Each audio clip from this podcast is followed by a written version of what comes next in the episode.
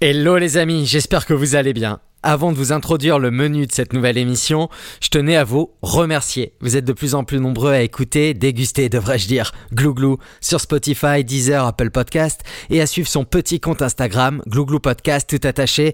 Donc un grand merci. C'est franchement super chouette de lire tous vos messages, d'échanger avec vous. Et puis pour ceux qui rejoindraient l'aventure pour la toute première fois ici et maintenant, eh ben je vous invite à songer à vous abonner et à nous suivre sur les réseaux. C'est super important pour la visibilité de Glouglou et puis surtout ça donne de la force. À présent, je vous propose que l'on découvre ensemble ce que le vin dit d'Antoine Vignac. Et pour ça, eh bien, plongeons dans cet adage qui raconte que c'est en forgeant que l'on devient forgeron. Figurez-vous que notre invité du jour forge le goût de milliers d'amateurs de vin dans un lieu où il fait bon vivre, chez lui à vrai dire, à l'Arnoa. Cette adresse que j'aime tant, située au numéro 56 de la rue Gambetta à Biarritz. Notre basque d'adoption, devenu figure locale, voue une sacrée passion pour le vin. Et c'est peu dire. Pour Glouglou, Antoine déclare sa flamme au vignoble français, à ses paysages, ses panoramas, toujours en quête de typicité. Typicité, tiens, Parlons-en, un mot qui, comme buvabilité, n'existerait pas selon le correcteur d'orthographe de nos téléphones. Essayez, vous verrez. Et pourtant, il se pourrait bien que ces deux mots occupent une place de choix dans son champ lexical, mais aussi dans son cœur, un cœur tendre, réconfortant, qui bat au gré des rencontres et des découvertes. Mais après tout, quand on y pense, est-ce que ça serait pas le vin, lui-même, en chair et en os, qui forge depuis des années la personnalité généreuse et inspirante de celui qui aime tant surfer? Surfer sur les mythiques vagues de la côte des Basques, mais aussi sur les mots d'Euripide, qui disait Where there is no wine, there is no love. Là où il n'y a pas de vin, il n'y a pas d'amour, on se comprend. Je m'appelle Peeves, j'aime profondément les gens passionnés. Nul doute que les mots d'Antoine vous mettront l'eau à la bouche. Allez, top générique.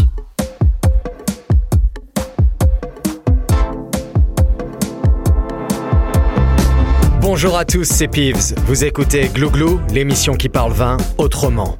Vignerons, sommeliers, cavistes, mais aussi athlètes, artistes, musiciens, écrivains.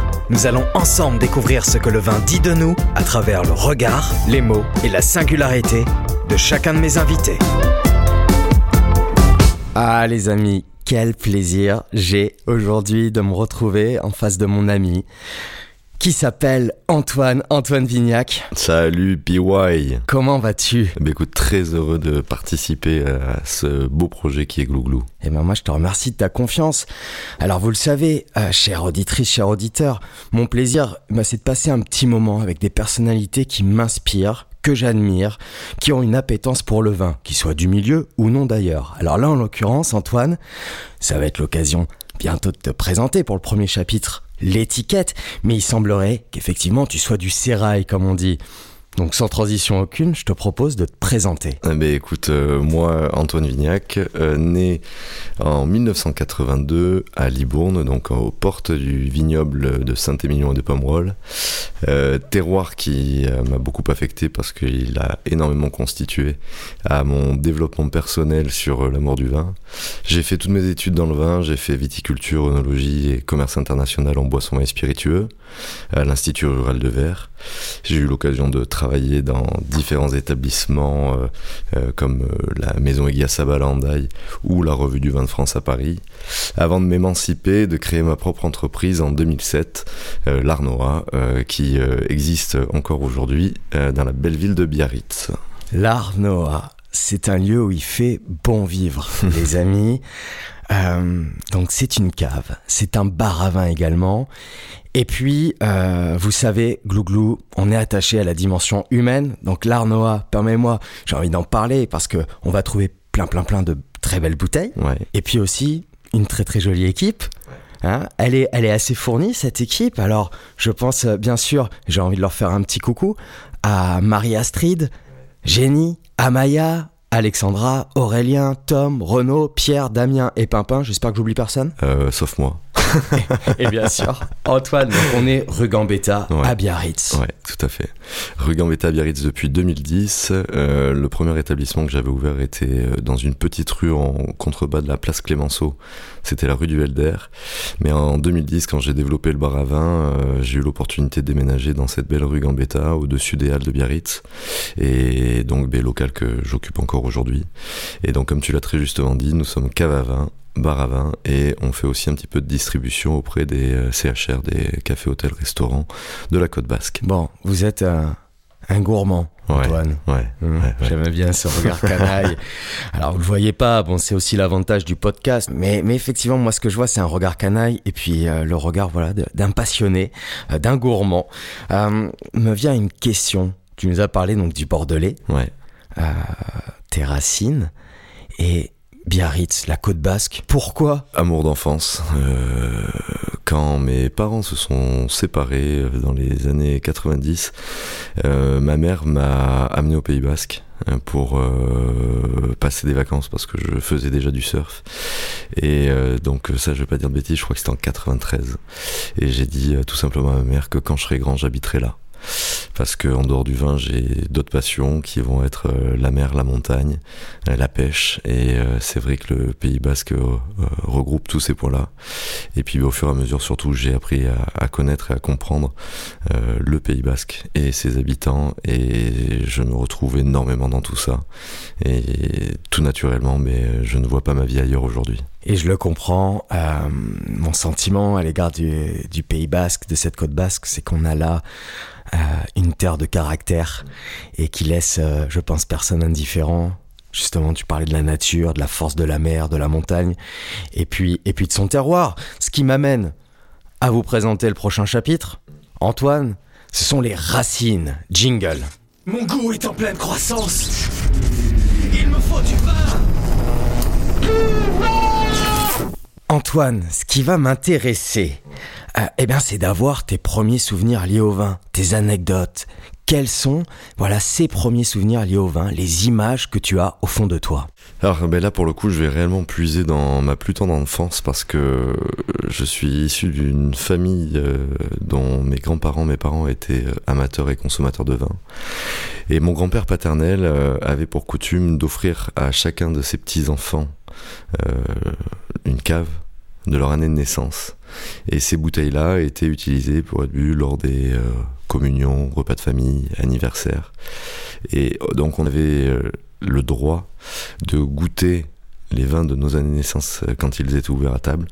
Et donc je pense avoir goûté la première fois du vin, je devais avoir, ça se dit pas normalement à l'audience, mais 5-6 ans. Et je m'en rappelle. Et il me semble, dites-moi si je me trompe, mais en plus de ça, vous êtes, vous avez le malheur d'être né en 1982. Ouais, c'est ça. Piètre millésime. Ah, piètre millésime. Alors non, non, ça c'est sarcastique, c'est juste un millésime d'anthologie. Ouais, c'est ça, ouais. C'est ça, c'est ça. Et c'est vrai que j'ai la chance d'avoir encore quelques bouteilles euh, qui goûtent toujours aussi bien. Donc ça, c'est top. Et alors, qu'est-ce qu'il y avait dans cette cave? Alors dans cette cave, c'était essentiellement du rive droite. Euh, mon grand-père paternel étant du Libournais, était très, très attaché à, son terroir et les appellations euh, qui le composent. Donc c'était essentiellement du Saint-Émilion, quelques satellites, quelques pommerolles et quelques côtes de Castillon aussi. Mais grande majorité Saint-Émilion. Et est-ce qu'il y avait des, des, habitudes comme ça qui te reviennent Donc, on sent qu'il y avait une vraie, un vrai attachement, en tout cas, ton grand-père, ouais. tes parents consommaient. Il y avait aussi là une cave à la maison. Ah oui il y avait des habitudes particulières. Ah, mais en fait, c'était tout un rituel. Euh, donc, mon grand-père avait cette passion du vin, mais ma grand-mère était une immense cuisinière et dans, dans, sa maison, elle avait une arrière-cuisine où euh, on y faisait le cochon, où on y faisait les lamproies, où on y faisait les magrets séchés, les canards. Et donc, il y avait toute cette coutume gastronomique qui s'alliait au vin. Donc, à chaque fois qu'un repas de famille avait lieu, c'était, on va dire, un réel rituel qui était mise en place dans le but de, de, passer un vrai euh, bon moment euh, gastronomique et gustatif. Et ça, les amis, je pense qu'on peut tous se remémorer certainement, euh, du moins avoir ce, ce, souvenir commun de, étant petit, à, tabler avec le, monde des adultes, voir effectivement des verres dans lesquels il y a un liquide de couleur mm-hmm. rouge, certainement doré, jaune pâle, peu importe. Donc c'est vrai qu'il y, y, a déjà un, rapport à la, à la couleur. Euh, à quel moment, toi, alors, outre tous ces petits instants magiques où tu as le droit de tremper ton doigt ou de boire quelques gorgées, donc tu millésime de ton année, quel serait le déclic? Est-ce qu'il y a un verre de vin en particulier qui t'aurait en quelque sorte ouvert les yeux, ouvert un monde Alors avant d'avoir ce déclic gustatif, j'ai eu le déclic visuel. Euh, j'ai, comme je te disais tout à l'heure, j'ai toujours été euh, très attaché au monde de la terre, euh, qu'il soit en bord de mer, en montagne ou à la campagne. Et euh, c'est la beauté du vignoble et quand j'ai compris ce qu'était le métier de vigneron, où j'ai eu réellement ce premier déclic euh, qui m'a vraiment donné envie de découvrir l'univers du vin. Et après, gustativement parlant, euh, j'ai eu la chance de goûter beaucoup, beaucoup, beaucoup de grands vins. Mais euh, je pense que c'est sur un sauterne. Euh, où euh, mais voilà mon, mon, mon palais euh, de jeune euh, initié au vin m'a dit mais là il se passe un truc de magique. Et c'était ouais sur une vieille bouteille de, de sauterne. Alors j'ai enterré le nom parce que malheureusement je ne me souviens pas obligatoirement du château ni de l'année. Mais voilà cette émotion entre complexité aromatique ces notes de fruits secs cette douceur quoi qu'il en soit apportée par les sucres cette persistance en bouche m'a fait comprendre que au-delà du simple liquide, il se passait réellement quelque chose euh, dans le verre. Les amis, il y a quelque temps est sortie eh bien, une jolie émission Glouglou de rencontre avec Philippe de Lursalus. Mmh. Tu le sais, ouais. tu le connais, ouais. donc propriétaire du château de Phare. Et, et voilà, j'avais essayé, du moins dans, dans, dans, ce, dans ce petit moment figé euh, grâce au micro, de, de, de, vous dire à quel point effectivement ces vins-là sont, sont pleins de lumière et, et, de joie. On a des sourires immédiats. Et donc toi, c'est ce, ce, ce vin révélateur. Ah ouais, ouais, ouais. Et, et là, pour le coup, en plus, j'étais encore une fois très jeune. Hein, je devais avoir euh, moins de 12 ans.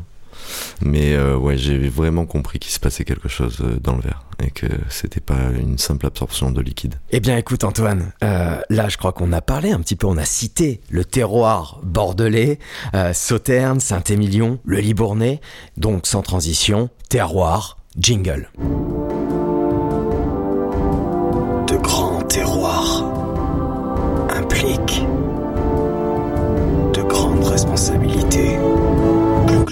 Alors Antoine, chez Glouglou, on aime bien poser une question. Moi, j'aimerais connaître ta définition du mot terroir. Alors terroir, c'est quoi? Ça va être euh, un environnement, ça va être euh, un climat, ça va être euh, une orientation, ça va être une géologie, bien entendu. Ça va être aussi une culture, parce que nous avons la chance d'avoir de magnifiques régions avec leur culture. Et j'aime bien assimiler un mot avec la notion de terroir, c'est la notion de typicité où là je trouve que le terroir prend tout son sens quand le vigneron arrive à, par le biais de la typicité, euh, respecter son terroir. Et, euh, et c'est vrai que, ben, encore une fois, la magie de la France, c'est sa grande diversité de terroirs. Et donc, ben, ces magnifiques typicités qui en ressortent. Ce que tu aimes, c'est quand le vin, il a la gueule de l'endroit. Exactement. Moi, j'aime boire euh, un vin pour le vin et euh, j'aime définir eh ben, un pomme-roll pour un pomme-roll, un bonne mare pour un bonne mare, un sauterne pour un sauterne. Et, euh, et voilà, je pense qu'à partir du moment où tout est respecté, le terroir l'est aussi et euh, le vigneron peut être fier de son travail. Alors ces paysages-là que tu nous cites, ce terroir girondin, Mhm. le grand vignoble de Bordeaux, euh, on a parlé de la côte basque, Ouais. parce que là, tu le sais, on en a parlé déjà dans Glouglou, moi j'ai une pure affection pour le grand terroir d'Irouléguy, pour Ouais. les vins qui sont produits et pour aussi ces femmes et ces hommes qui sont derrière ces bouteilles, qui ont là aussi une singularité, euh, moi qui me touche profondément. Euh, Est-ce que donc, ces deux terroirs, on pourrait dire, euh, ont forgé quelque part ton goût? Est-ce qu'on peut tisser un lien par rapport à ton apprentissage? Alors on peut faire plus qu'un lien parce que donc bon, le, comme tu l'as compris, le Libournais a son importance dans, dans, dans mon développement de carrière, mais Irouléguy est extrêmement important dans mon développement de carrière, car quand j'étais encore étudiant donc à l'Institut rural de Verre, euh, mon stage de, fin d'année de formation, je l'ai fait à Irouléguy, au domaine Arecea, auprès de Michel Rius-Pérouse, euh, qui m'a énormément appris euh, sur ben, la vision du vin, sur la vision du vigneron, sur la notion de terroir, et ensuite sur des idéologies, car Michel est quelqu'un de brillantissime et qui a toujours été un fervent défenseur défenseur du respect du terroir, du vivant, pour que sa vigne s'épanouisse le mieux possible sur ces terroirs qui peuvent être malgré tout très austères. Hein. On est sur le piémont pyrénéen, avec cette forte influence océanique, avec des taux de pluviométrie qui peuvent être très élevés, mais quoi qu'il en soit, des chaleurs qui peuvent être aussi extrêmes. donc voilà, c'est un fervent défenseur du vivant, et du vivant dans le sens large du terme, vu qu'il a énormément contribué aussi au, développement du, vigneron indépendant sur l'appellation, en créant toute la cartographie géologique de l'appellation, en aidant beaucoup de jeunes vignerons qui se sont installés par la suite. Donc euh, a une vraie grande part d'importance dans mon développement personnel et professionnel. Alors peut-être avant que tu nous parles d'autres terroirs qui auraient touché ton cœur, euh, on va faire un petit coucou à la MFR de Verre, qui est une super école. Euh, c'est un peu une maison, un peu comme une famille, où donc on peut apprendre. Il y a deux branches. Il y a une branche un peu plus commerciale sur les métiers donc euh, du vin, commercial, vin et spiritueux, et puis la partie vitiono, donc plus technique. Les personnes qui vont se diriger ben, certainement, voilà, pour faire du vin plus tard. Et ben là, ça c'est un point commun qu'on partage. Ouais, on sort tous les deux de la MFR de verre. C'est vrai, c'est vrai, c'est vrai. Les amis, si vous nous entendez, on vous fait un petit coucou et merci pour euh, tous ces bons moments et ces bons souvenirs qu'on a pu partager à, à la MFR de verre. J'en parle parce que il y a peut-être, chère auditrice, auditeur, euh, vous êtes dans ce cas de figure où, vous vous posez des questions aussi sur votre avenir. Euh, et, ben, sachez que cette école existe et, vous y trouverez donc euh, de, belles personnes sous ce toit de la MFR.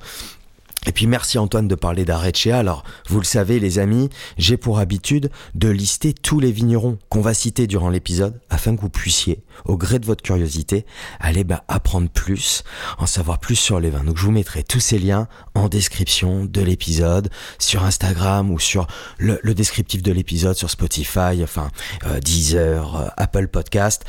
Et puis bah là encore, une énième parenthèse dans la parenthèse. Merci, merci déjà pour euh, euh, toute votre affection, les petits messages, et vous êtes de plus en plus euh, nombreux à, suivre Glouglou.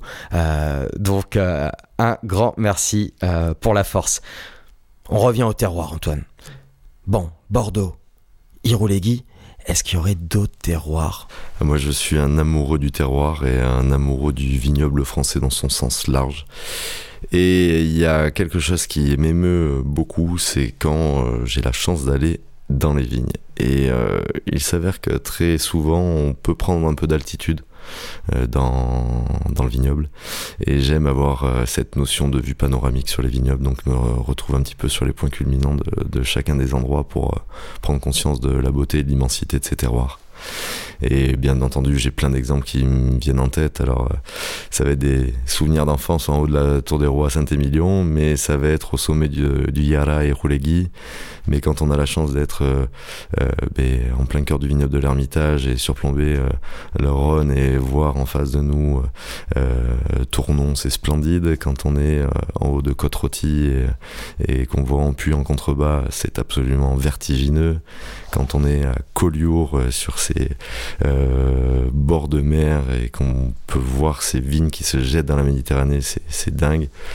La Bourgogne, quand on a la chance de, connaître cette région, euh, entre euh, les coteaux de, Puligny, la forêt de Corton ou les combes de Gevrey-Chambertin, on a encore une fois cette vision globale qui est incroyable. Donc, ouais, le vignoble est beau les paysages qui marquent votre goût. Pensez-y, les amis. Tu m'as donné envie de te parler d'un sujet quand même assez important pour mmh. Glouglou, qui est le sujet de la consommation. Bah c'est parti, let's go, consommation, gamma GT, jingle. Glouglou, le podcast à écouter sans modération. Gamma GT, Antoine, Gamma GT. Alors, on a l'ami Rémi Lamera qui nous disait Gamma GT, Gamma je resterai. Moi, je vais m'intéresser à ta fréquence de consommation. Avant toute chose, la fréquence glouglou de 1 à 7, 7 jours par semaine. Mhm. Qu'en est-elle? Euh, J'ai envie de te dire que si j'inclus la notion de dégustation à celle de consommation, je pense que je suis plutôt sur une consommation de 10 jours sur 7. 10 sur 7. Non, mais c'est pas mal, numéro 10 dans ma team. Hein. Non, non, non, non, bien sûr, je rigole, mais euh, j'apprécie toujours autant euh, déguster et découvrir des vins. Euh, je déguste plusieurs centaines, pour ne pas parler de milliers de bouteilles par an. Et par contre, en termes de consommation, plus sérieusement, rares sont les jours où je ne bois pas au moins un verre de, de vin. J'aime boire un verre de vin. J'aime boire un verre de vin. Voilà, boire Là, vous de avez la parole d'un homme franc, Ouais. honnête. J'aime boire un verre de vin. Bah écoute, euh, ça, ça on peut, on peut le comprendre. Ce qui m'intéresse, euh, ça serait de savoir un petit peu, tu sais, le où, quand, comment. Ouais. Un gérant, un caviste, tenancier de bar à vin, achète du vin. Comment tu achètes du vin pour toi? Parce que j'imagine qu'il y a une cave à la maison. Ouais, ouais, ouais. Comment j'achète du vin? Ben en fait, euh, ayant la chance d'être euh, immergé dans, ce magnifique monde, euh, j'ai la chance de pouvoir acheter du vin directement au vigneron. J'ai la chance d'avoir des personnes professionnelles qui m'entourent, bah, comme toi, juste en face de moi. Et après, euh, j'aime faire confiance aussi à mes confrères cavistes, euh, car euh, je n'ai pas du tout la prétention de tout connaître, et bien au contraire, je suis toujours autant avide de, de savoir. Donc euh, j'aime aller chez les cavistes, rencontrer les personnes. Euh, et puis ben, en plus, voilà, euh, je, ouais, je suis un gros consommateur et acheteur de vin. Ouais. Alors par contre, c'est pas du tout pour dénigrer ce réseau-là, mais j'achète pas sur Internet. Moi, j'aime trop l'humain pour euh, dématérialiser tout ça. Et tu te dis qu'il y a assez de, de jolis euh, pas de porte, Ouais, boutiques ouais, ouais. aux alentours dans les régions que tu visites pour t'y arrêter et faire un salut et puis peut-être repartir avec quelques bouteilles. C'est intéressant parce que des fois on pourrait se dire bon, euh, je suis caviste, pourquoi j'irai voir un confrère? Et dans ce cas de figure, on dirait peut-être plus Un pourquoi concurrent. j'irai voir un concurrent. et, et vous voyez, ben il y a aussi cette dimension, cette hauteur d'esprit. Hein, tu parlais, les points culminants, ben, c'est peut-être de voir ça autrement, Bien sûr. confrère. Et comme tu le dis, et ça, je crois que c'est la richesse de ce monde du vin euh, que chez Glouglou, on a envie de vous transmettre. C'est on peut apprendre et surtout on apprend dès lors qu'on est curieux et qu'on l'aiguise, qu'on la travaille, cette curiosité, on apprend tous les jours. mais bien sûr. Plus on est nombreux à vouloir bien faire, plus on a de chances de satisfaire un consommateur euh, qui peut devenir un client plus régulier par la suite. Et donc euh, non, non, on a cette notion de proximité qui est trop importante pour euh, pour la laisser pour la laisser passer quoi. Donc conservons-la. Alors j'avais envie de te questionner sur, sur tes critères, euh, mais tu as déjà commencé à y répondre. Tu nous as parlé de typicité, qui est un mot très cher pour toi. Ouais. Euh, donc ça veut un peu tout dire. Euh, tes critères de sélection, j'imagine que ça va être justement lorsque tu visites un de tes confrères ou lorsque tu rencontres un vigneron, c'est si tu remarques cette typicité ou si on te dit goûte ce vin parce que typicité il y a, Ouais. tu y vas en fait. Ouais, ouais, ouais, ouais. J'aime, euh, comme je te disais tout à l'heure, j'aime le Bourgogne pour la Bourgogne, j'aime le Bordelais pour euh, le Bordelais. Et euh, je ne cherche pas à boire un Languedoc qui ressemble à un vin de Loire ou euh, un vin de Loire qui va ressembler à un Côte du Rhône. C'est pas du tout euh, mon objectif. Euh, même s'il peut y avoir des très euh, bons vins faits de la sorte. Mais euh, j'aime trop, ben, encore une fois, la notion humaine et la notion de terroir pour, euh, pour la laisser passer. Et ouais, euh, j'aime la typicité. Et après, moi, il y a un deuxième point qui est très important quand je déguste. Au-delà de la notion qualité-prix, c'est surtout, j'aime la notion de buvabilité. Je trouve ça très important quand on déguste un vin dans le but d'un futur référencement, de se poser la question de si après un verre, on a envie d'en boire un deuxième. Et, euh, et j'aime cette notion de buvabilité. J'aime m'imaginer boire le vin. Et, euh, et donc euh, ça, ça fait partie de mes critères très importants quand je sélectionne un, un nouveau produit. Alors, moi, j'aimerais bien qu'on milite tous ensemble pour expliquer à nos smartphones respectifs que ce mot buvabilité, euh, il, existe. Et je vous invite à faire l'exercice. Tapez buvabilité lorsque vous envoyez un SMS, un WhatsApp, un message. Euh, à chaque fois, il y a le correcteur d'orthographe qui vous dit mais euh, stop, stop, stop, ça veut rien dire.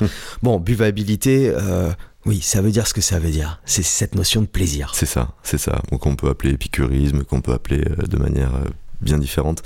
Mais ouais, ouais, ouais, euh, sans vouloir euh, citer des Churchill qui disaient que le format idéal d'une bouteille quand on est à table avec sa femme, c'est le magnum, surtout quand elle boit pas trop. Mais moi, je suis pour boire le vin. Et s'il faut être 5 pour boire une bouteille, c'est qu'il y a un défaut à la base. Ça fait plaisir d'avoir ces références, de- de- d'entendre ce nom résonner, Churchill, qui d'ailleurs, euh, ce nom est, est- est donné à une grande cuvée de vin de champagne de chez Paul Roger. Je dois dire que j'ai eu l'occasion d'en goûter une fois. Cette cuvée, un millésime 98, ça reste l'un de mes plus grands souvenirs de vin de champagne. Ouais, c'est vrai que c'est très beau. Puisque Churchill avait pour habitude de consommer beaucoup, beaucoup, beaucoup de champagne chaque jour durant, ce qui l'a permis quand même de vivre assez longtemps. Hein, ça peut donner des idées. je voulais t'interroger sur, sur la notion de budget, mais, mais je me dis, bon, tu sais, dans mes souvenirs d'enfance, moi j'ai été quand même de cette génération où le, où le samedi matin ou avant d'aller à l'école, je regardais Inspecteur Gadget à Kikivala inspecteur gadget. Bon, bah là, moi, j'ai envie de jouer à l'inspecteur caviste. J'aimerais te poser une question. Avec 10 euros dans ma poche, je franchis la porte de l'Arnois. Qu'est-ce que je bois? Tu bois que des bonnes choses. Parce que c'est là où euh, je pense que notre métier de caviste a sa grande importance. Vendre des grands noms, des grandes bouteilles, des, euh, des grands crus classés, je vais pas dire que c'est plus simple, mais par contre c'est peut-être plus facile à trouver. On sait que ce sont des bons vins, on sait que ce sont des grands vins, qu'il y a un vrai savoir-faire derrière tout cela. Mais notre métier à nous, c'est justement de savoir dénicher euh, ces produits qui vont pouvoir euh, ben, satisfaire les consommateurs au quotidien. Et, aujourd'hui, je suis assez fier de proposer une grande gamme de vins entre, allez, je vais élargir un petit peu ton spectre, entre 5 et 15 euros. Voilà, donc quoi qu'il en soit, 10 euros restera la moyenne, mais dans euh, beaucoup de régions, euh, que ça soit euh, la partie languedocienne, la vallée du Rhône, la Loire, le Bordelais, en blanc, en rouge, même la Bourgogne, avec des très belles côtes chalonnaises, je pense à Antoine Régnum, où aujourd'hui pour moins de 15 euros, on a une vraie belle expertise et, analyse d'un vin de Bourgogne, tout en délicatesse, tout en finesse, et c'est absolument délicieux. J'ai plein de cuvées. Je pense à, à l'ombre de figuier euh, du Mas de la Serrane, je pense euh, au domaine du Salut euh, dans les Graves, je pense même à des Espagnols comme Binareal Crianza, qui est un magnifique assemblage de trois cépages, Tempranillo, Gracian et Marsuelo, absolument divin. je pense à, beaucoup trop de vins, hein, des Sauvignons blancs du domaine Bonigal-Baudet en, en Touraine, produits à Amboise. J'ai pas mal de références dans cette gamme tarifaire et, c'est là où on s'éclate presque plus dans l'élaboration de gamme parce que c'est peut-être aussi la partie la plus difficile de notre métier. Mais c'est génial. Tout à fait. Et 5 à 15 euros, c'est vrai que là, il existe eh ben, un paysage de superbes canettes. Puis l'avantage, euh, c'est quand même que ben, peut-être justement ce, prix, ce rapport qualité-prix, on peut peut-être les ouvrir plus facilement, se poser aucune question, se concentrer au plaisir et surtout à l'instant de partager un bon verre de vin avec ses amis. Hein, il y a toujours un peu ce débat, mais alors est-ce que j'ouvre cette bonne bouteille avec mes copains, puis ils y connaissent rien Bon, ça d'ailleurs, J'aimerais bien t'entendre là-dessus. Euh, quelle, est, euh, quelle est ta philosophie? Parce que je me dis, si en même temps, à tes copains qui connaissent soi-disant rien au vin, euh, jamais on leur ouvre une grande bouteille, peut-être que jamais on leur donne cette petite clé magique pour avoir envie d'apprendre plus Je pense que tu viens parfaitement de répondre à la question. moi, bah, encore une fois, c'est facile vu que c'est mon métier, mais j'aime prendre le temps d'ouvrir des belles bouteilles à mes amis néophytes pour justement leur faire comprendre ce que peut être un grand vin. Et alors bien entendu, il y a des moments où euh, j'ai pas envie, où j'ai envie d'avoir des un plaisir égoïste, mais euh, non non non, ça reste un produit de partage. Ça reste un produit de partage. et est-ce que tu aurais quelques petites habitudes ou quelques petites manies liées à la dégustation, liées à la consommation de vin chez toi, à la maison alors, travaillant beaucoup le soir, en règle générale, euh, j'ai une habitude, c'est que si j'ouvre une bouteille à la maison, c'est que je sais qu'elle va être terminée. non, plus sérieusement, euh, je suis pas obligatoirement euh, un homme de rituel ou, de manie. Euh, non, j'aime. Le seul point que j'aime respecter le mieux possible, c'est la température de consommation. Je trouve ça tellement important. Je trouve ça tellement important, ça change complètement la facette du vin. Boire un, vin rouge ou un vin blanc trop chaud, c'est pas agréable. Boire un vin rouge ou un, blanc, un vin blanc trop froid, ça ne l'est pas non plus. Et euh, la juste température peut permettre réellement de, de, d'exploser complètement le potentiel du vin et de faire passer d'un moment un peu classique à un moment parfaitement magique. Mais je crois que c'est la première fois dans Glouglou qu'on parle et qu'on s'attarde sur ce point, mais effectivement, qui est super, euh, super important. Mm, mm. Euh, je sais que d'ailleurs, aujourd'hui, il y, a des réflexions qui consistent à dire attendez, ce vin-là, tel vin blanc, par exemple, peut-être pas trop froid, mm, peut-être pas à 8, 9 degrés, peut-être à 12, 13, pour faire ressortir une richesse aromatique. Euh, c'est vraiment intéressant. Là aussi, le test, il est simple à faire à la maison. Euh, quitte à servir un vin très froid, si on reste sur l'univers par exemple des vins blancs, vins effervescents, et puis de le laisser se réchauffer petit à petit, vous allez voir votre verre évoluer, et puis euh, en fonction de votre palais, parce que c'est ça qui compte, à vous dire, bah tiens, a priori, je l'ai préféré à tel moment. Et alors là, il faudra avoir un thermomètre et, gérer tout ça. Mais alors, si on devait donner un conseil, un vin rouge, température de service? Après, encore une fois, tout, dépend de la, typologie de vin, mais euh, on va dire que moins les tanins sont présents, plus la température peut être fraîche, mais j'aime moi consommer les vins rouges dans les alentours des 15-16 degrés. Euh, et pour les vins blancs, encore une fois, tout dépend des régions. Je vais vous dire, un, sauvignon euh, vif sur euh, terroir de silex va pouvoir supporter des températures un peu plus fraîches que des marsanne roussanne de la vallée du Rhône ou même des grands chardonnays de Bourgogne, où en effet le 12-13 prend tout son sens pour réellement apprécier tout le volume du vin. Et dernier conseil qui n'est pas grand chose à voir avec la température, mais je suis partisan des. Je préfère boire un vin trop jeune que trop vieux. Euh, je trouve que l'émotion et justement la patience, euh, quand on ouvre une bouteille trop jeune, permet quand même euh, une immédiateté plaisante, alors que attendre 15-20 ans, ouvrir la bouteille et avoir la déception d'avoir trop attendu, des fois peut être difficile à, avaler. Eh ben c'était cadeau, c'est pour vous, chère auditrice, cher auditeur. Maintenant, place au coup de foudre. Jingle. Glou glou. Pour l'amour du goût. Coup de foudre, coup de cœur, Antoine, eh ben là, je vais directement t'attaquer où ça fait mal, ou plutôt là où ça bat fort. Quel est le vin, la bouteille qui t'a littéralement marqué dans ta vie? Je crois que c'est la question que je redoute le plus, mais euh, je vais être obligé de donner plusieurs exemples. Mais la première fois que j'ai eu la chance de boire un Montrachet, j'ai vite compris pourquoi Montrachet était Montrachet. C'est euh, quelque chose d'exceptionnel. Et euh, c'était un Montrachet 2001 de, du domaine Ramonet. J'en ai même pas les mots tellement l'émotion, la part émotionnelle était importante entre complexité aromatique, euh, équilibre, finesse, longueur, persistance, et puis rien de comparable au bout du compte, rien de comparable. C'était grandiose. Et après, euh, j'ai eu la chance de, de, de, de, boire quand même des très grands vins dans ma vie. Et lors d'un repas en sortie de confinement, comme quoi ce Covid, il a eu du bon, j'ai eu la chance de partager avec des amis euh, Petrus 47 avec un Cheval Blanc 47, les uns l'un à côté de l'autre. Aïe, aïe, aïe. Ouais, là, ben, on rentre dans le mythe euh, ultime, tant dans la grandeur des domaines que l'immensité du millésime.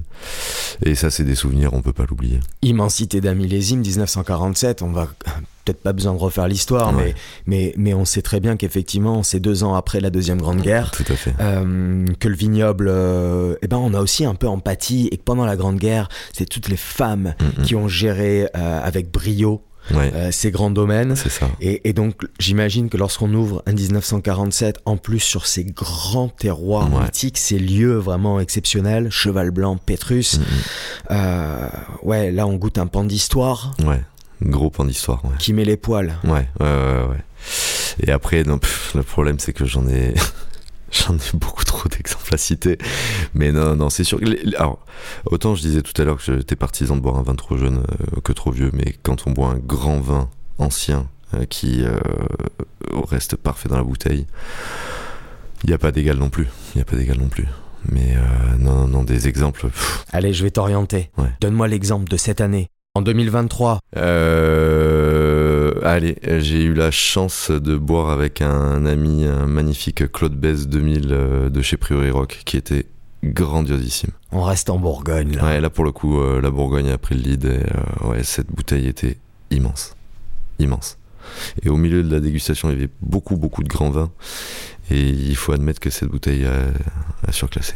La Bourgogne, Pinot Noir, est-ce qu'il y a un cépage là comme ça que tu envie de nous parler, un cépage qui ah, une petite euh, occupe une place privilégiée, disons dans ton cœur euh, Moi, je suis un grand friand des grands cabernets francs. Je trouve que ce cépage est absolument magique. Alors, euh, c'est vrai que sans vouloir rester fervent défenseur du Sud-Ouest, c'est un cépage qui est assez présent chez nous et sur toute la façade atlantique. Mais un grand cabernet franc, même sur l'évolution, peut donner des choses absolument incroyable, euh, que ça soit dans la Loire, que ça soit dans le sud-ouest. C'est un cépage qui, euh, qui m'émeut et qui, euh, et qui se démarque réellement des autres cépages tous les cépages vont avoir leur particularité gustative, mais je trouve que c'est un cépage qui est capable du meilleur comme du pire, et quand il offre le meilleur, c'est réellement émouvant. Alors coup de faute, coup de cœur, il y a bien sûr euh, donc cet aspect lié aux bouteilles, lié aux flacons, mais un coup de foudre, un coup de cœur, on l'a dans sa dimension plus globale et humaine. Tu te déplaces énormément euh, dans le vignoble, dans les vignobles qui composent ben, notre magnifique pays. À un moment donné, il va falloir le dire, les amis, il va falloir être fiers hein, quand même de, se rendre compte de, de, cette richesse, mais qui, qui, qui est impressionnante. Euh, s'il y avait une rencontre déterminante avec un vigneron, et puis pareil, tu peux nous confier là ton dernier coup de cœur, la personnalité qui t'a qui t'a voilà inspiré aussi toi à ton tour. Ouais, mais là pour le coup, euh, je tiens à m'excuser auprès des nombreux autres vignerons que je connais, mais l'homme qui m'a fait euh, comprendre et passer un cap dans l'évolution de mon point de vue sur le vin et de mon émancipation professionnelle, Marcel Lapierre. Marcel Lapierre, qui était un homme absolument exceptionnel, euh, que j'ai eu la chance de rencontrer, de côtoyer, euh, avec qui euh, j'avais lié des liens plus proches, des liens amicaux que des liens professionnels, tel point que sa fille a travaillé chez moi, que Marie, sa, veuve, est une personne que je côtoie et que j'ai encore régulièrement. non, Marcel Lapierre était vraiment un homme du vivant absolument incroyable et qui a énormément contribué dans le monde du vin d'aujourd'hui. Un pilier fondateur. Pilier fondateur qui avait des vraies bases, des vraies racines euh, et qui, euh, quoi qu'il en soit, était extrêmement précurseur. et, un vigneron, une vigneronne, hein, attention euh, là-dessus, pas de genre, on dit. Hein, cette année, parmi les vignobles que tu as visités Alors bon, pareil, encore une fois, sans chauvinisme aucun, mais euh, j'avoue être euh, assez admiratif de la nouvelle génération vigneronne qui se met en place, euh, en particulier par chez nous. Parlons-en Parlons-en, ouais. Et non, je suis assez admiratif de, de l'engagement que Bichente Ndart met dans le domaine Goyenechea à. Oula, mais quelle prononciation Alors, les amis, je sais pas si vous vous souvenez, mais, mais Bichente, du domaine Goyen et Chea, euh, on, en a ah parlé. Ah oui, t'avais fait goûter le blanc. Et oui, à Rémi Lamera dans le tout premier épisode de Glouglou, euh, parce que euh, dans Glouglou, on aime bien faire découvrir une bouteille mystère. Et effectivement, j'avais, j'avais sorti ce blanc. Tu me l'avais présenté, c'est grâce à toi que j'ai rencontré Bichente cette année au magnifique salon que tu organises avec ton équipe à Soka voilà, à Anglette au mois d'avril. Euh, d'ailleurs, on y reviendra peut-être un petit peu plus tard. Et c'est vrai que moi, j'ai été marqué par déjà par la gentillesse du garçon, euh, sa personnalité et puis le caractère de ses vins. Ouais, ouais, ouais. Il a moins de 30 ans, il a voyagé partout, il a un terroir de fou. Euh, son père était, enfin, euh, qui est toujours là, hein. mais euh, son père a fait un travail de dingue dans, dans les vignes. Il a des parcelles absolument incroyables sur le Yara. Et Bichente est arrivé avec une envie, une fougue, parce que il a il, faut du courage hein. incroyable, un courage fou, et le produit qui en résulte, c'est bluffant.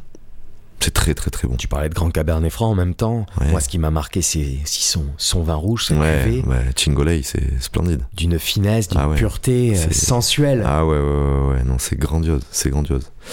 Là, je suis assez admiratif moi, de cette nouvelle génération qui se met en place, vraiment, vraiment, vraiment. Eh bien, écoute, euh, maintenant que nos papilles sont à peu près, euh, je pense, aiguisées et excitées, on va passer à la dégustation, mon cher Antoine, la dégustation d'une bouteille mystère que je tiens à te faire déguster. Et c'est maintenant blind testing jingle.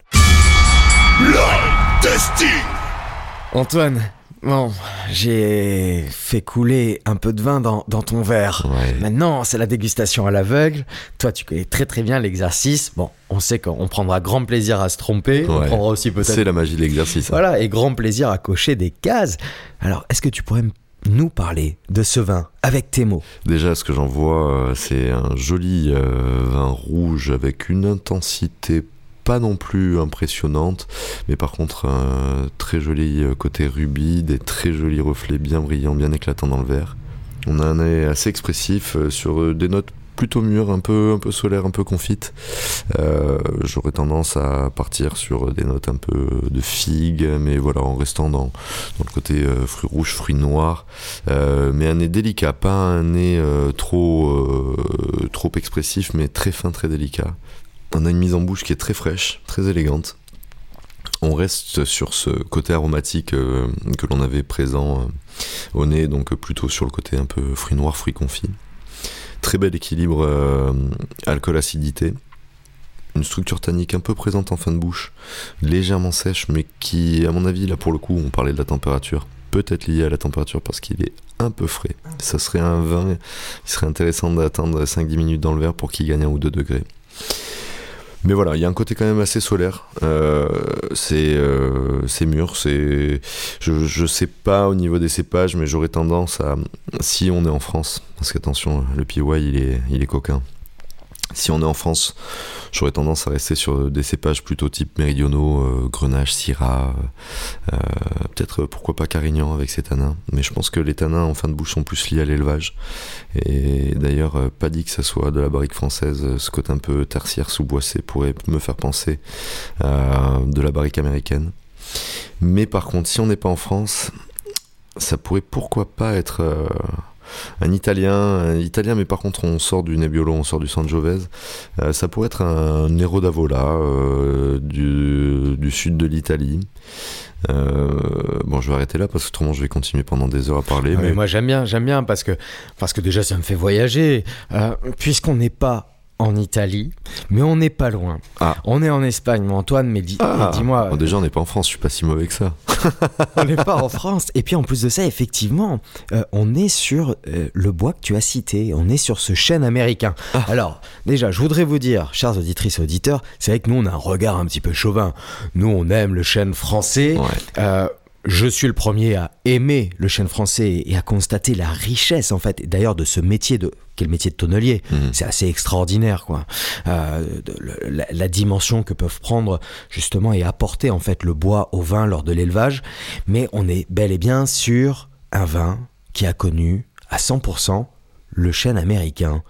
Euh, et j'ai choisi de te faire découvrir cette bouteille parce que ça a été récemment ben, l'un de mes vrai coup de cœur. Euh, j'en parlais dans l'épisode avec Philippe de Lursalus. À un moment donné, on a parlé des vins espagnols et je disais que ben, moi, il y a eu là un, fait assez récent, marquant. J'aime bien cuisiner et puis je m'étais servi donc un verre de Marquez de Morieta ah. Reserva 2018. Donc on est dans la Riora et j'avais juste ce bon verre de vin. Pas besoin d'intellectualiser, même si, voilà, on remarque, il y, a quand même des choses à dire. Tu as parlé des fruits rouges, des fruits confits, tu as parlé du soleil, tu as parlé aussi de la délicatesse. Oui, ça reste très euh, frais, très élégant. Et, aussi de la température de service, je te l'accorde. Franchement, euh, bah, je suis super content de t'entendre sur ce vin. Donc, ni plus ni moins. Je l'ai apporté parce que je sais aussi que vous avez une proximité avec le vignoble espagnol ici sur la côte basque. Euh, et que Marquez de Morieta, eh bien, alors c'est la, Finca Ingay euh, Finca Igai, donc ils ont à peu près 300 hectares de vignes. Donc là, c'est la cuvée Reserva 2018, ça passe à peu près 21 mois. Donc en barrique, fût américain. Et euh, je vais juste faire un petit point là-dessus. Euh, parce qu'en fait, ce vin, moi, il m'a ouvert mes chakras, justement sur cette notion de chêne américain. Où souvent, du moins dans mon expérience à moi, quand j'ai goûté des vins élevés en fût de chêne américain, j'avais un, côté, du moins une image un peu de caricatural. Tu sais, ces chaînes américains qui peuvent euh, vraiment maquiller. Euh, et du coup, ben, on perd la typicité dont tu parlais tout à l'heure. Et, là, je trouve que c'est fait avec beaucoup de tact, vrai. qui laisse beaucoup de place aux fruits et qui est et qui garde cette typicité de la Riora mm, mm. également. Oui, tout à fait, ouais. Maintenant que je sais que c'est un Riora, ça me paraît évident que ça soit un Riora. Mais pour en revenir sur le chêne américain, je ne vais pas dire de bêtises, mais euh, il me semble que ce qui est très important aussi à prendre en considération entre le chêne français et le chêne américain, c'est dans le, le, sens dans lequel les douelles sont coupées. Et donc euh, sur le chêne français, on va couper euh, les douelles dans le sens de la longueur du bois, afin de conserver en fait toute la veignure du bois et euh, pour que ben, justement cette fameuse micro-oxygénation par les interstices ait lieu. Alors que dans le chêne américain, on coupe en tranches transversales, ce qui veut dire qu'on coupe justement cet effet transpiration respiratoire du bois pour le vin et du vin pour le bois plutôt. Et donc on va jouer un peu plus sur la structure aromatique et les allégitanins du bois, plus que sur les bienfaits du bois par le biais de cette micro-oxygénation. Et c'est pourquoi, euh, au niveau de la dégustation, le goût du bois américain se différencie réellement. Euh, il ne se limite pas qu'à la notion de chauffe. C'est que, voilà, on a moins cet effet de transpiration, si je puis dire, et on a ce côté un petit peu plus resserré, euh, mais qui, pour le coup, là, il est bien fait est bien maîtrisé. Ouais, puis tu parlais de, de paysage et prendre de la hauteur, c'est vrai que c'est bon pour la santé, c'est bon pour le moral. Euh, ben c'est un vignoble que j'ai pu visiter il y a quelques temps, euh, quelques semaines maintenant, et, et, là aussi il y a des points culminants, il y a notamment ce plateau où, ils produisent l'un des plus grands vins espagnols, Castello Igay, tu as 500 mètres d'altitude et, moi, je suis en train de constituer un peu mon expérience. C'est, des photos assez récentes pour moi, euh, la, la, Riora. Et je suis tombé vraiment amoureux de cette région. Je trouve qu'il y y a une richesse, une diversité. J'ai envie de citer là aussi. Je, je, vous mettrai tout ça en commentaire, les amis. Mais, mais un grand vigneron qui est tellement Rodriguez. J'espère un jour pouvoir passer un petit moment avec lui. Et qui est basque. Euh, et qui est basque et en qui plus. Est basque. Il est d'Iroun. Il y a, il y a un esprit, il y a une vision vigneronne qui, qui me plaît beaucoup. Et, et là, Marquez de Morietta, donc ça a été une nouveauté, donc je suis content euh, de te la partager. Qu'est-ce qu'on qu'est-ce mangerait avec, euh, avec ce Marquez de Morietta? Ah bah tu sais quoi, euh, des fois, appelons un chat un chat, là, moi, avoir ce joli vin avec ces belles notes de classicisme de Rioja m'appelle à aller manger une belle viande rouge à cuisson à Sador, donc à la braise, et sur voilà une belle une belle choulette, une belle côte de bœuf, bien saignante, et cuite à la braise surtout. Et je me vois très bien là, assis en terrasse avec la bouteille et la côte de bœuf. Mmh, une recette simple et savoureuse sans transition aucune, mon cher Antoine, c'est l'heure de la recette magique. Jingle. Glouglou, l'émission qui parle vin autrement. Alors Antoine, chez Glouglou, moi je tiens à ce petit moment euh, dédié à l'univers de l'imaginaire. Parce que je pense que c'est notamment cette dimension euh, qui, qui, est vraiment propice à l'émotion. Lorsqu'on goûte un vin, il peut nous renvoyer à des images euh, et nous toucher. Et je, je sais qu'on partage ça, c'est ce qu'on recherche, c'est un peu une quête de l'émotion euh, quand, ça nous évoque voilà, des souvenirs. On en parlait avec Philippe de Salus quand on se replonge en enfance. Euh, donc là, la recette magique, elle est simple. Moi, j'ai envie que tu me donnes tous tes ingrédients. Parfait, du coup, pour cet instant idéal. Je vais te demander de choisir un vin, un vinyle, un plat un lieu et sans oublier la personne avec qui tu as envie de partager cet instant magique, cet instant parfait. Alors cette personne, elle peut être bien sûr vivante ou hélas plus de ce monde, euh, tu peux la connaître ou tu rêverais de la connaître. Là voilà, tu as carte blanche, on t'écoute. Encore une fois, tes questions, elles sont pas simples. Hein. Mais euh, voilà, la recette magique, c'est quoi? C'est tout simplement, ben, encore une fois, l'équilibre, le partage, euh, le moment comme je disais, je suis quelqu'un quand même de relativement simple et euh, j'aime moi la sobriété des monoproduits. Si je m'en réfère un minimum euh, à mon enfance à mon éducation, euh, j'ai un cousin et une cousine qui sont éleveurs de veaux et j'adore le, veau élevé sous la mer. Il n'y a pas si longtemps que ça, un ami chef du Pays Basque, Jules de la maison de Louabia, m'a fait un T-bone de veau tout simple, il m'a dit de le marquer à la poêle, avec un peu d'huile d'olive, de rajouter 2-3 gousses d'ail en chemise, quelques branches de thym. Une fois qu'elle est bien marquée, mettre un petit peu de beurre, arroser, arroser, arroser, et finir la cuisson au four. Juste question d'avoir le cœur rosé mais chaud. Ça faisait longtemps que j'avais pas eu une émotion gustative aussi immense avec un produit aussi simple qui est le veau élevé sous la mer. C'était splendide. Alors, pardonnez-moi, mais le veau élevé sous la mer, c'est pas un veau en apnée euh, qui nage dans l'Atlantique. Non, c'est un veau qui n'a jamais mangé d'herbe et qui a bu que le lait de sa maman, donc sous sa mère. Merci pour cette précision. Et alors, ça, j'imagine que c'est ton plat. Ton ouais, plat ouais, parfait. là, c'est le dernier plat qui m'a vraiment ému. Allez, qu'est-ce qu'on boit? Le Bah, vin. bah, Mythique. Bah, le vin mythique, alors, euh, on le trouvera jamais ce vin mythique là, mais on va dire que la finesse euh, du euh, du plat m'amène à aller sur un vin type monocépage et vu qu'il y a quand même un petit peu de caractère, bah, une belle syrah, une belle syrah d'un joli terroir. Allez, on va on va parler des vins de, de mon ami Laurent Combier et, et un petit Clos des Grives en Creuse Hermitage. Alors pour le coup, moi j'aime les syrahs quand elles sont soit très jeunes, soit très vieilles. J'ai du mal avec les syrahs entre deux. Et là, je resterai sur une syrah jeune pour avoir justement ce côté mentholé, ce côté un peu camphré, cette rondeur, ces épices qui viennent en fin de bouche chatouiller euh, et qui en plus euh, amènent de l'appétence et de la longueur. Attends, mais pardonne-moi, mais là, c'est tes mots qui me chatouillent les oreilles, hein, mon vieux. Alors, on a le vin, on a le plat, le lieu. Où est-ce que, est-ce que ça se passe, ce moment-là, que tu t'imagines? Allez, ben, euh, tout simplement, euh, vu qu'on arrive dans cette euh, période automnale hivernale, j'imagine ça dans une maison, au bord d'une cheminée, et pour faire Mais voilà, pour faire un petit mémo à une personne qui est malheureusement euh, plus de ce monde, euh, ma grand-mère maternelle, ma mamie Gina, qui était euh, la femme de ma vie et avec qui j'ai partagé beaucoup, beaucoup, beaucoup de moments. Et elle avait une jolie maison à la campagne, dans la campagne girondine, avec une grande cheminée. Je m'imagine très bien non loin de cette cheminée-là. Et qu'est-ce qu'on écouterait pour sublimer ce beau moment Alors pour le coup, qu'est-ce qu'on écouterait euh, Allez, quitte à pousser euh, le moment euh, sans vouloir rentrer non plus dans dans le côté trop franchouillard, mais je resterai sur une jolie chanson française, plutôt ancienne, pas obligatoirement, ouais, plutôt populaire. tiens, vieux Bourville ou un truc comme ça. Ouais.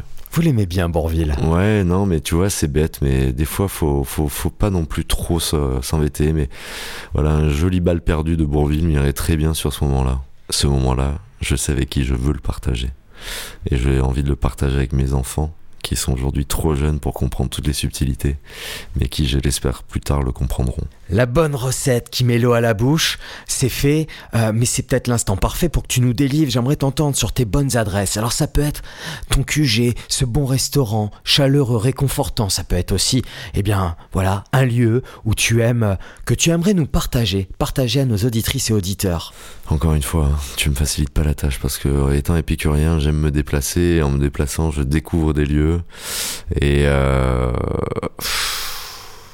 la semaine dernière, j'étais euh, j'ai amené à aller à Lyon. J'ai euh, dîné dans un vieux bouchon qui, euh, somme toute simple, mais par contre un bâti incroyable qui transpirait l'histoire, un service irréprochable dans sa simplicité et un plat on ne peut plus convivial, qui n'était peut-être pas le meilleur, mais loin d'être le plus mauvais, avec une jolie volaille morille. C'était très bien. Bon, après c'était à Lyon, ça s'appelle Chez Abel, c'est dans le deuxième, si je dis pas de conneries. Chez Abel. Ouais. Mais au Pays Basque, euh, il y a tellement d'adresses, tellement de coins, tout dépend des, heures, des envies. Mais je suis un, grand fan de la cuisine, donc de mon ami Jules, de la maison de Louabia, qui est aujourd'hui un des chefs maîtrisant le mieux la braise euh, au Pays Basque nord, donc côté, côté français.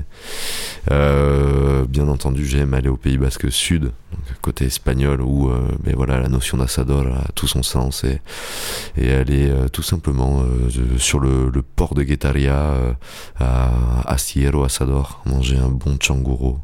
Bah, ça c'est splendide.